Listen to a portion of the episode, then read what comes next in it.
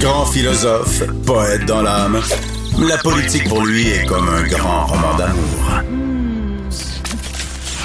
Vous écoutez Antoine Robitaille.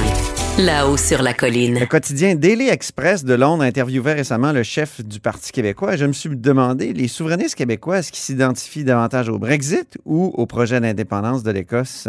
Je pose carrément la question à Paul Saint-Pierre Plamondon, chef du Parti québécois. Bonjour. Bonjour. Alors, avant de, poser directement ou d'aborder cette question-là directement, il faut préciser que le Daily Express est un farouche euh, défenseur du Brexit. Vous avez accordé une entrevue, à, ce, une longue entrevue, d'après ce que j'ai compris, à, ce journal-là, et on vous désigne dans l'article qui suit l'entrevue comme un Canadian Rebel qui offre ah carrément une alliance à, à Nicola Sturgeon, la première ministre écossaise indépendantiste. Est-ce que vous lui avez parlé à Sturgeon? Non, j'ai jamais parlé d'alliance. Euh, donc là, j'ai demandé les droits sur l'entrevue qui était faite par Zoom pour la diffuser. Mais tout ce que j'ai dit dans l'entrevue, c'est que la porte du côté du Parti québécois et des indépendantistes québécois, la porte serait toujours ouverte si on peut être utile aux Écossais. J'ai également spécifié que je voulais pas non plus m'initier dans les affaires internes de l'Écosse. Et c'est devenu un titre spectaculaire où je suis un rebelle canadien qui offre une alliance euh, en même temps, euh, je veux dire, c'est une euh, offre qui est venue d'un peu de nulle part, un média britannique quand même d'importance, mais connu pour ses vues conservatrices et anti, anti-indépendance de l'Écosse. J'ai accepté de jouer le jeu. Ça donne une série de trois articles qui sont pas inintéressants, mais qui en effet des fois utilisent, utilisent du vocabulaire qui n'a pas été dit dans l'entrevue et qui est un peu surprenant, un peu comme si vraiment on, D'ailleurs, les tabloïds anglais, britanniques ont cette réputation-là d'accrocher le lecteur avec des titres qui parfois euh, s'éloignent un peu de ce qui a été dit, mais euh, ça, chaque pays. Ah oui, vous, avez, vous, considérez que vous avez été mal cité par le Daily Express? Non, j'ai pas été mal cité, mais disons que le titre euh, Canadian Rebel, qui offre une alliance, n'est pas représentatif de ce que j'ai dit, mais c'est pas la fin du monde. je pense que le message principal que j'avais, c'est on sera toujours là si on peut être utile pour les indépendantistes écossais, mais en même temps, j'ai bien spécifié que la dernière chose que je voulais, c'est de m'initier dans les affaires internes de l'Écosse. Euh, j'ai d'ailleurs spécifié que, comme chef du Parti québécois, évidemment que mes efforts en ce moment étaient mis euh, sur tout ce qui se passe au Québec, puis sur la relance de mon propre parti. Donc, euh, tout ça, j'aurais probablement la, chance de le mettre en ligne. C'était un, un, entretien très, très intéressant quand même d'un gars, avec un gars très intelligent, mais qui, c'est ça, là, je, mais sans, parler d'une alliance, qu'est-ce que vous pourriez faire pour l'Écosse, vous, le Parti québécois? Mais ben, je pense que la, reconnaissance euh, à l'international d'organisations politiques ou d'États quant à la légitimité de la démarche écossaise, la légitimité de consulter, euh, souvenons-nous que la, simple consultation, la simple tenue d'un référendum dans le contexte espagnol euh, a été l'objet d'une répression vraiment violente. Mm-hmm. Donc, c'est important que euh, la légitimité de ce qu'entreprend l'Écosse soit toujours soutenue le plus possible à l'international. Euh, mais sinon, est-ce qu'on peut vraiment être utile sur un point ou sur un autre?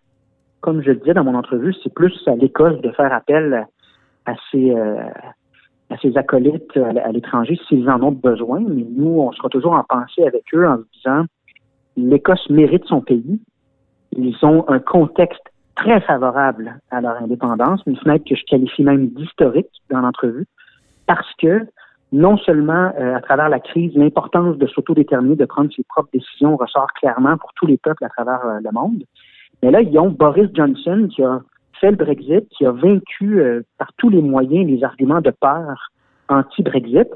Il peut difficilement se retourner de bord et dire aux Écossais que leur indépendance va être une catastrophe et qu'il faut, on doit avoir peur des conséquences économiques. Lui-même a plaidé pour le Brexit en disant qu'il n'y aurait pas de conséquences. Et comme de fait, là, on vient même d'apprendre un traité de libre-échange bonifié avec le Canada.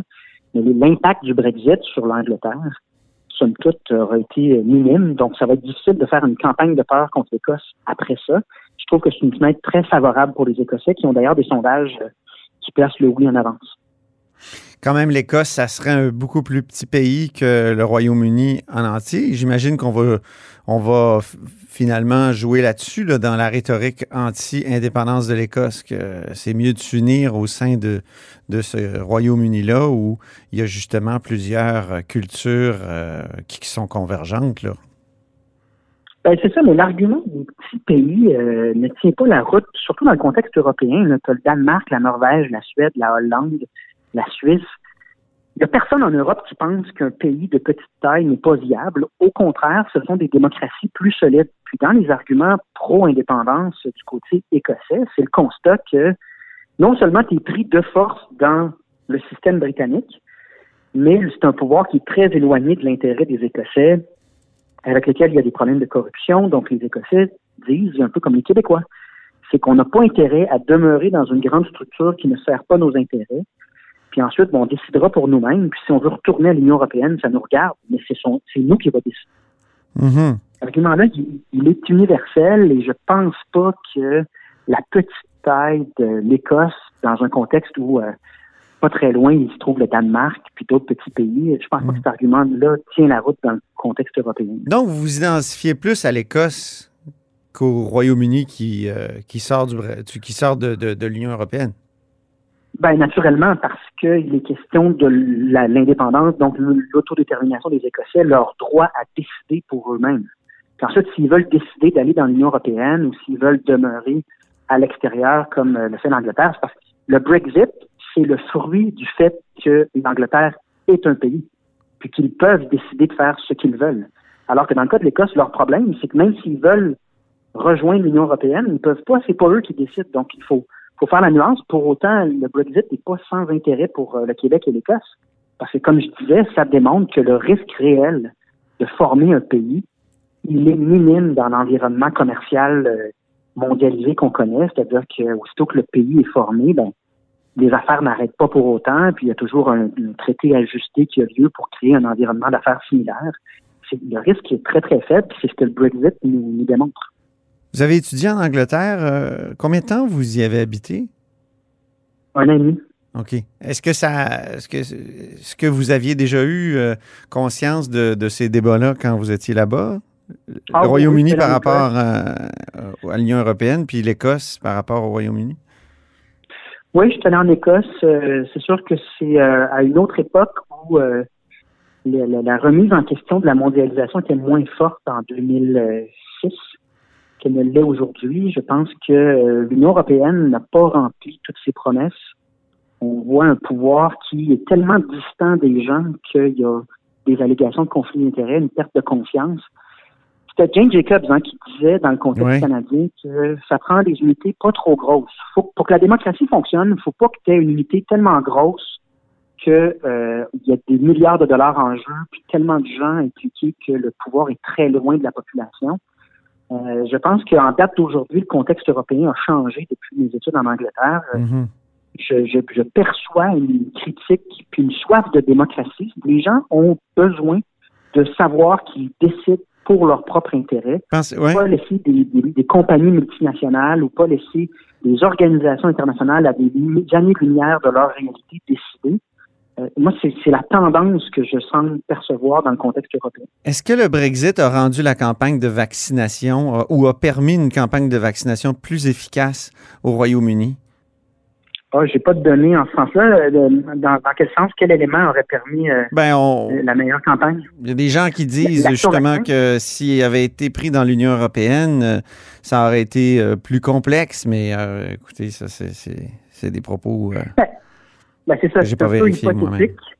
Moi, c'est ça, moi non plus, j'ai, j'ai pas de données en ce sens-là. Ce qui est vrai, par contre, c'est que si on est un État indépendant puis qu'on se dote d'une capacité de production de nourriture, de médicaments, bref, si on mise sur notre autonomie plutôt que de faire que ce, que le Canada a fait dans les dernières années, c'est-à-dire tout miser sur la mondialisation comme si c'était magique, euh, en situation de crise, là, être autonome, être autonome autosuffisant, c'est une question de survie. Mhm. Donc, c'est aussi ça, la crise de conscience dans la soif de démocratie, de décider pour soi-même que je décris euh, un peu partout dans le monde. C'est que les gens réalisent que si tu n'as pas toi-même prévu ce qu'il fallait pour être autonome, pour être autosuffisant, si tu n'as même pas le droit de décider en fonction de tes intérêts à toi, ben tu passes dernier. Puis euh, il y a eu plusieurs exemples de ça, les masques, les pays qui mm des masques.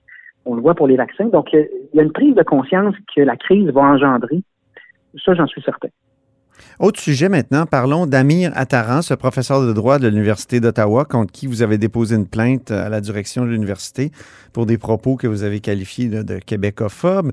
Euh, donc, euh, Amir Attaran, euh, vous auriez souhaité que l'Université d'Ottawa le censure?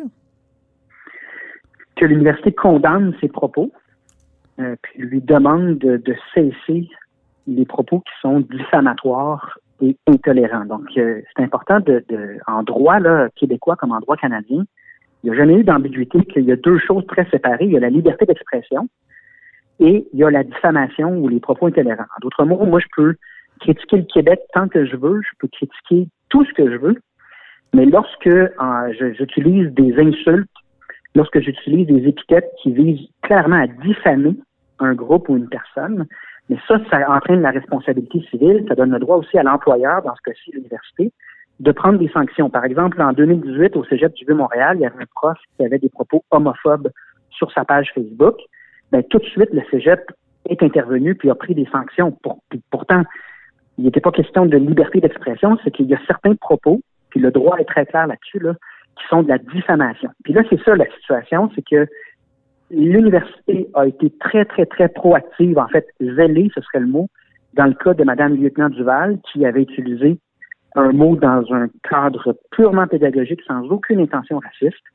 Et lorsqu'il y a vraiment une intention d'intolérance, de mépris, de dénigrement des Québécois de la part d'un professeur de droit, ben là, l'université se ferme les yeux, n'agit pas. Donc, le problème, il vient du deux poids, deux mesures, l'espèce de consentement tacite au Canada que la seule forme, la seule forme d'attaque ciblée envers un groupe, qui est socialement accepté, qui ne suscite pas d'indignation, c'est les attaques envers les Québécois. C'était de même il y a 20 ans, c'était de même il y a, avant ma naissance, j'imagine.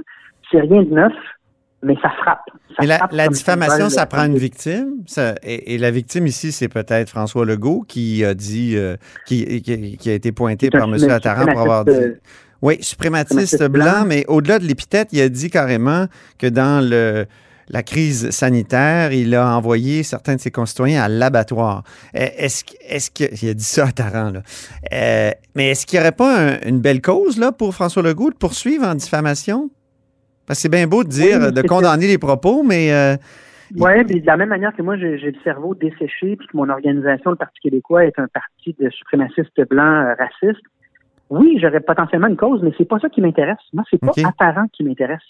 Ce qui m'intéresse, c'est qu'il y a une institution qui est l'Université d'Ottawa qui n'a pas besoin d'une cause en diffamation pour agir. Elle a simplement besoin de démontrer que sa réputation est mise en cause par les propos de son professeur sur Twitter. Elle a le droit d'intervenir comme le fait le Cégep du Vieux-Montréal avec des sanctions ou à tout le moins une demande d'arrêter puis euh, une condamnation publique de ces propos-là. Et elle ne le fait pas. Donc moi, M. Attaran m'intéresse pas tant que ça.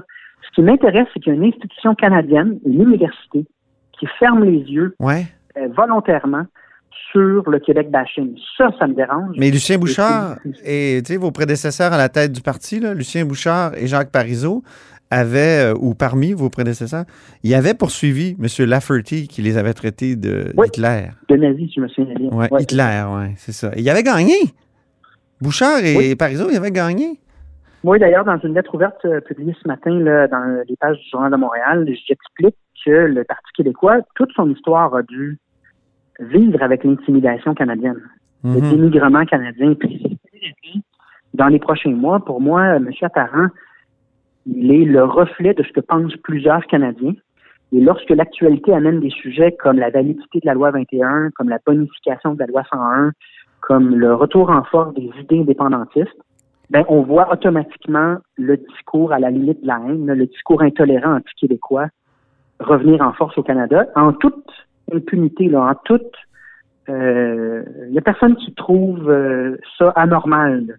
Mm-hmm. Euh, en tout cas, il y, a bien des gens qui trouvent ça parfaitement acceptable, ce que M. Attaran fait, alors que remplacer les, prenez les mêmes propos de M. Attaran et remplacer Québécois par un groupe culturel ou un groupe religieux, là, et la réponse de l'Université d'Ottawa aurait été instantanée et très, très forte. Donc, il y a vraiment deux poids, deux mesures. Oui. Je pense qu'on n'a pas le droit, on peut pas accepter ça. Question euh, électorale en terminant. Si Marie-Victorin, la, la, la, la, circonscription se libère, on sait que Catherine Fournier pourra aller faire de la, de la politique municipale. Est-ce que vous fermez la porte ou vous l'ouvrez pour vous y présenter?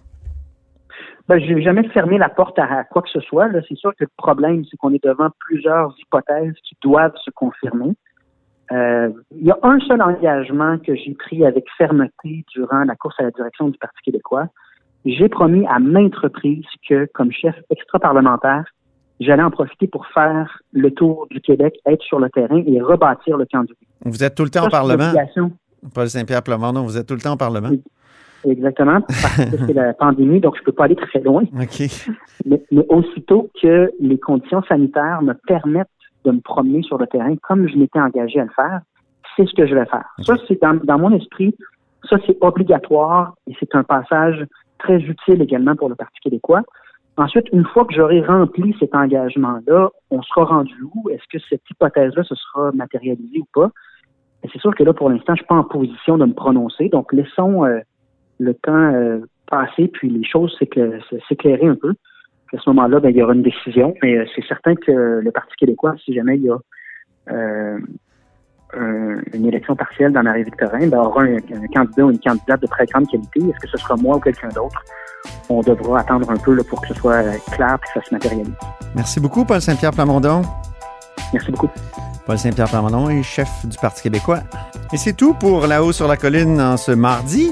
Merci beaucoup d'avoir été des nôtres. N'hésitez surtout pas à diffuser vos segments préférés sur vos réseaux. Et je vous dis à demain.